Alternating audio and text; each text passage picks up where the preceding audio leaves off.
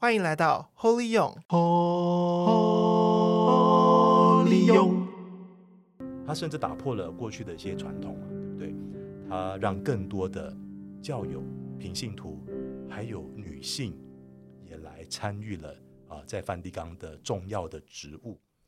神父，那现在如果说你有机会再回去梵蒂冈服务的话，呃，你会有跟之前有什么不一样的做法吗？会不会有什么特别想见的人？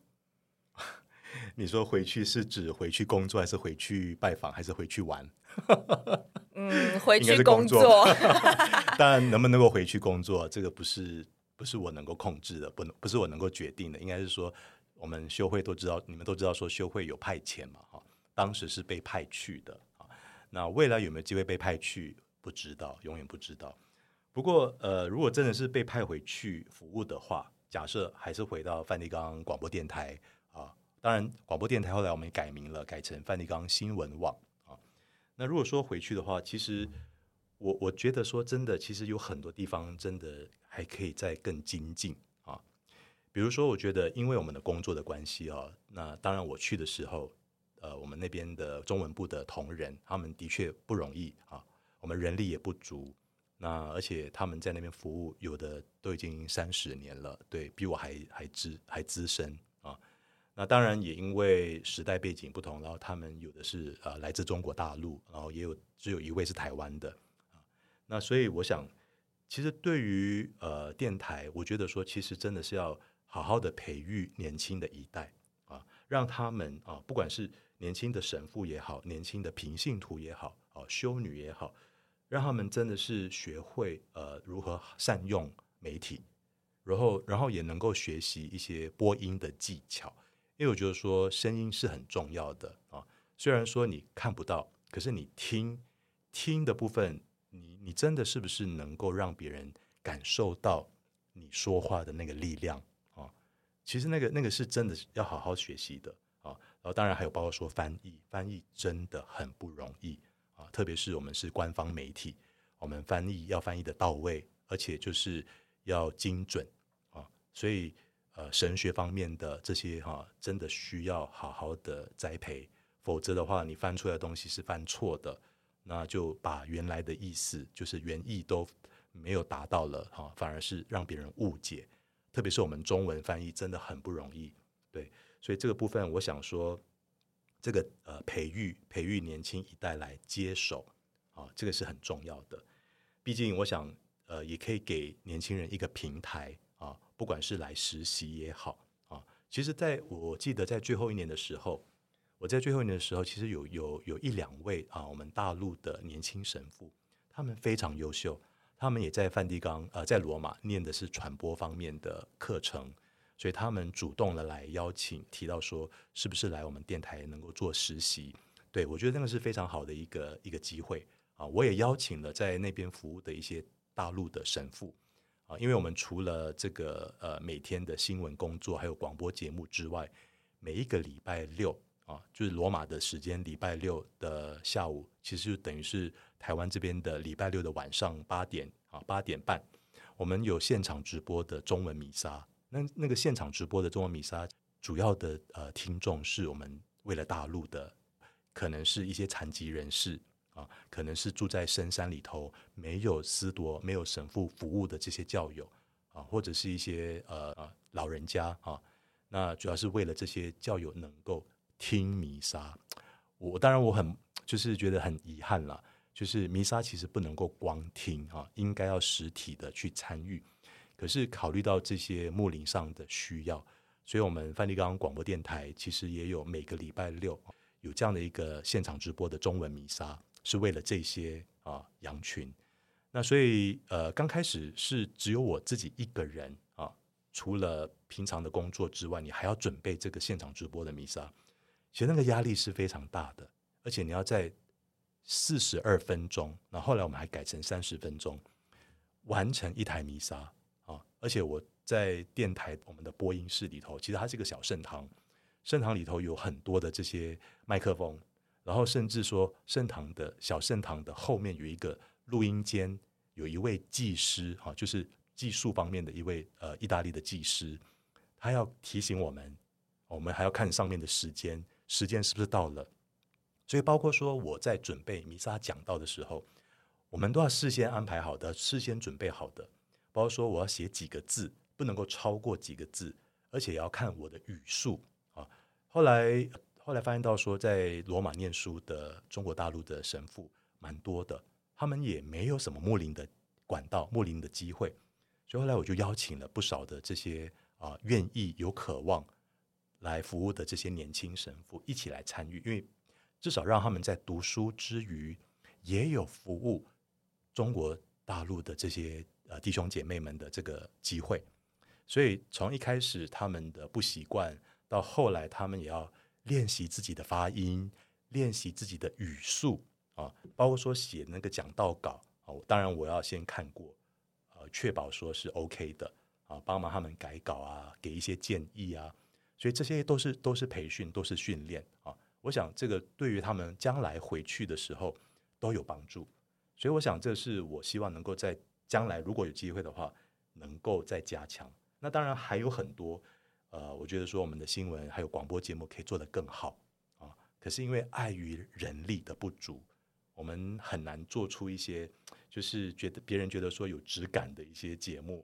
当然，每天要维持五到七篇的新闻稿，再加上说三十分钟的广播节目，就已经很吃力了啊。那我觉得说这个部分也因为这样子，所以我们的广播的节目、广播的内容就相对的变得没有太多的时间去准备啊。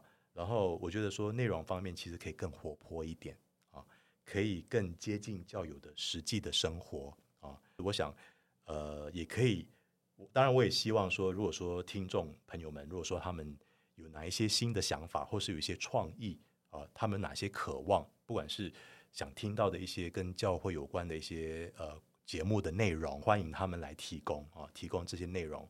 那我们就针对教友的需要来做呃这样的一个内容的设计。那这样子才会更多元，更符合当代的教友的需要。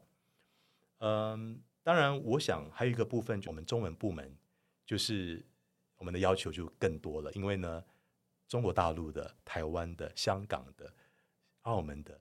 还有新加坡、马来西亚的中文的用法、用词遣字真的不一样，所以，所以为了这个部分哈，考虑到这个不同地区的需要，还有用语上的差别差异，真的是常常会会有遇到一些张力啊，会有一些教友会反映说，你们翻得不够好，翻得不到位，怎么这这这个用词是这样的呢？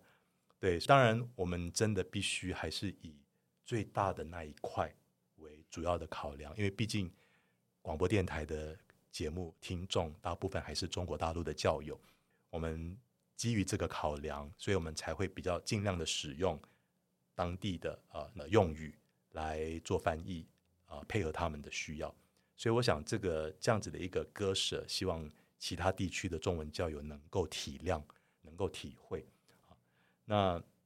我我觉得说，如果我们也能够跟大中华地区的呃不同的单位一起合作，因为现在不能够是单打独斗了，我们真的是一个合作的年代，所以我也很渴望啊，能够有在不同的单位、不同地区的大中华地区的这些教会的单位一起来合作。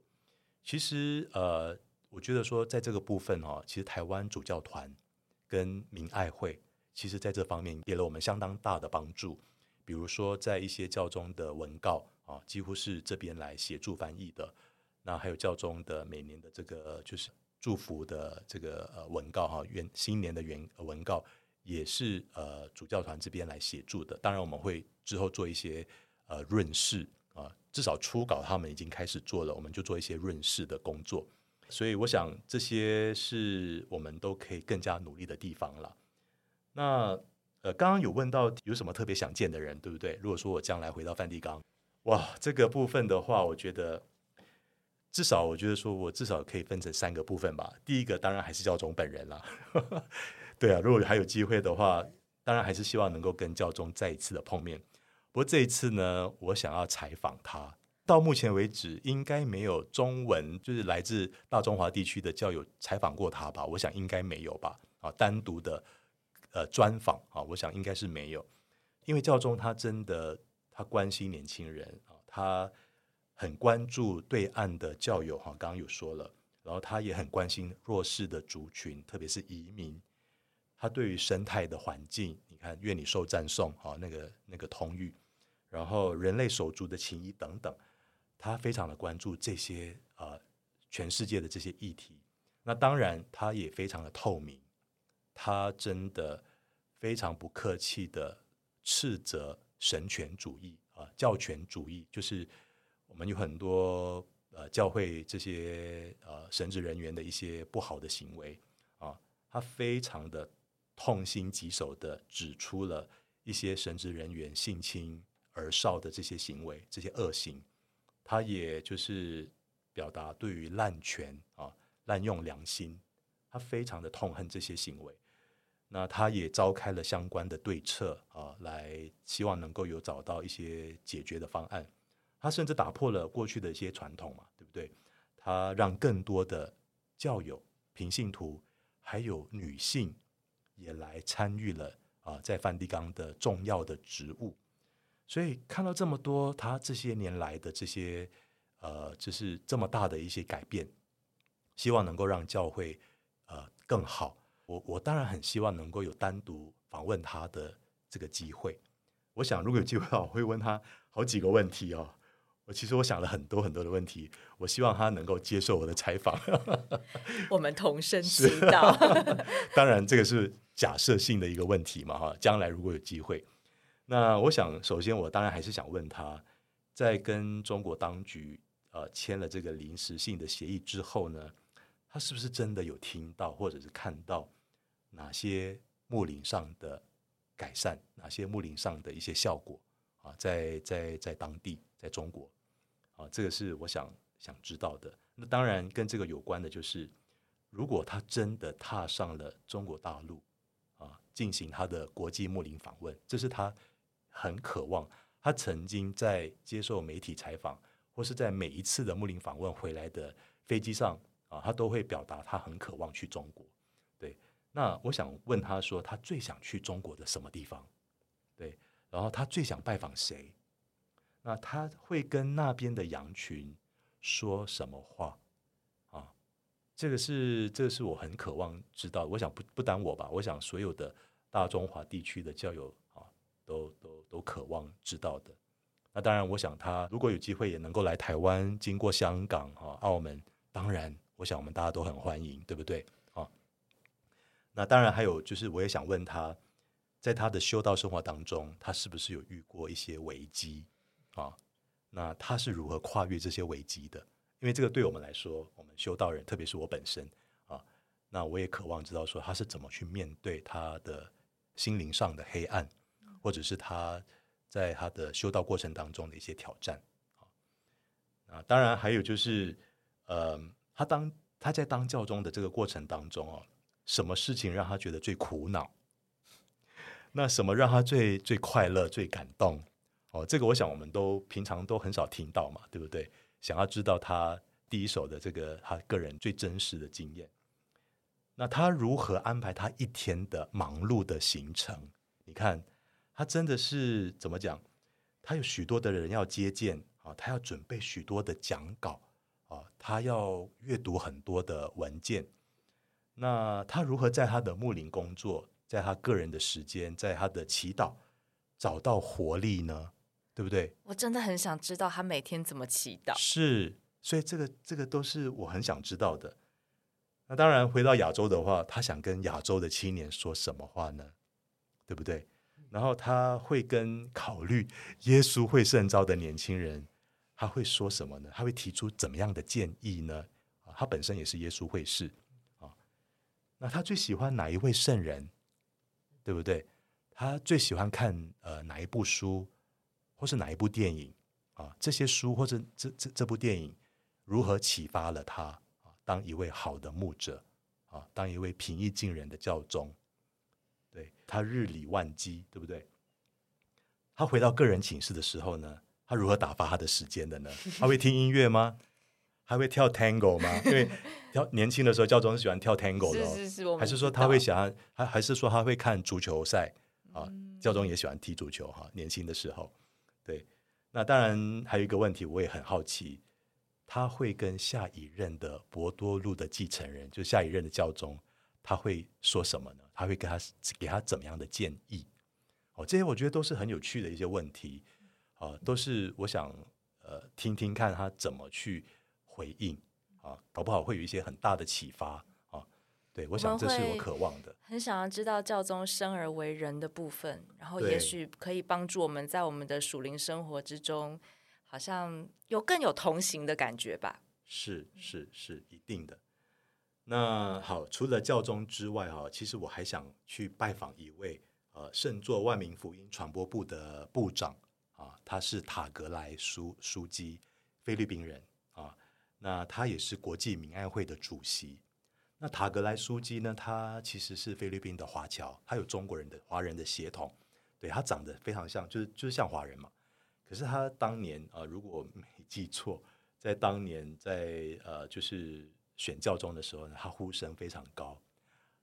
如果天主愿意，当然我们不知道哈，他有很有可能会成为亚洲的第一位教宗，也说不定。对，菲律宾的呃这位塔格莱枢机。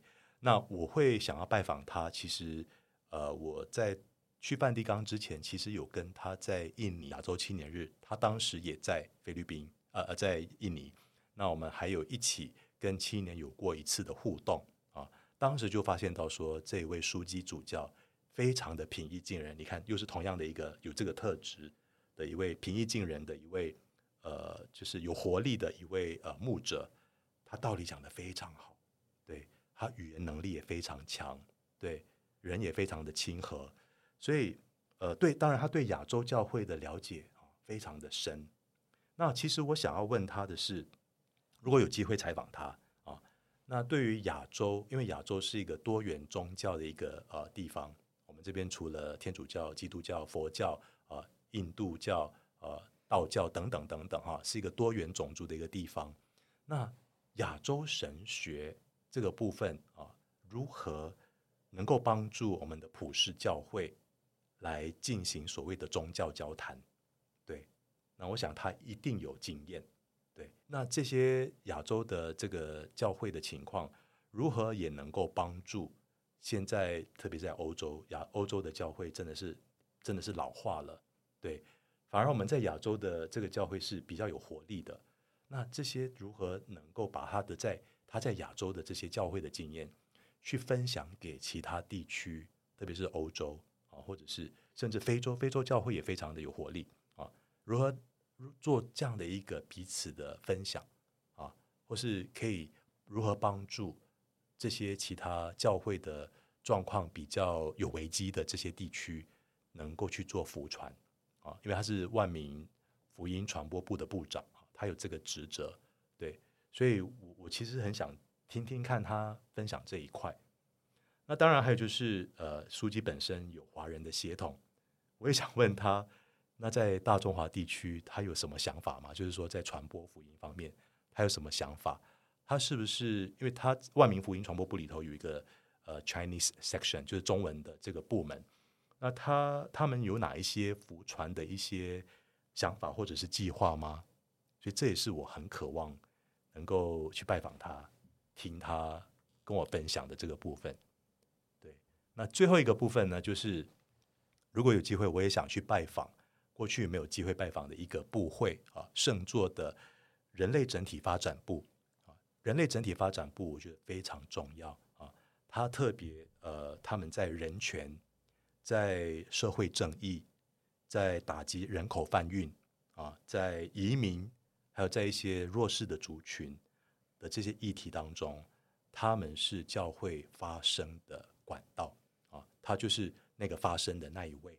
然后他也以慈母教会的身份啊，不单发声，然后他他也做出一些相对应的一些协助啊，帮助这些被剥夺的穷苦的人啊，为他们发声，也协助他们。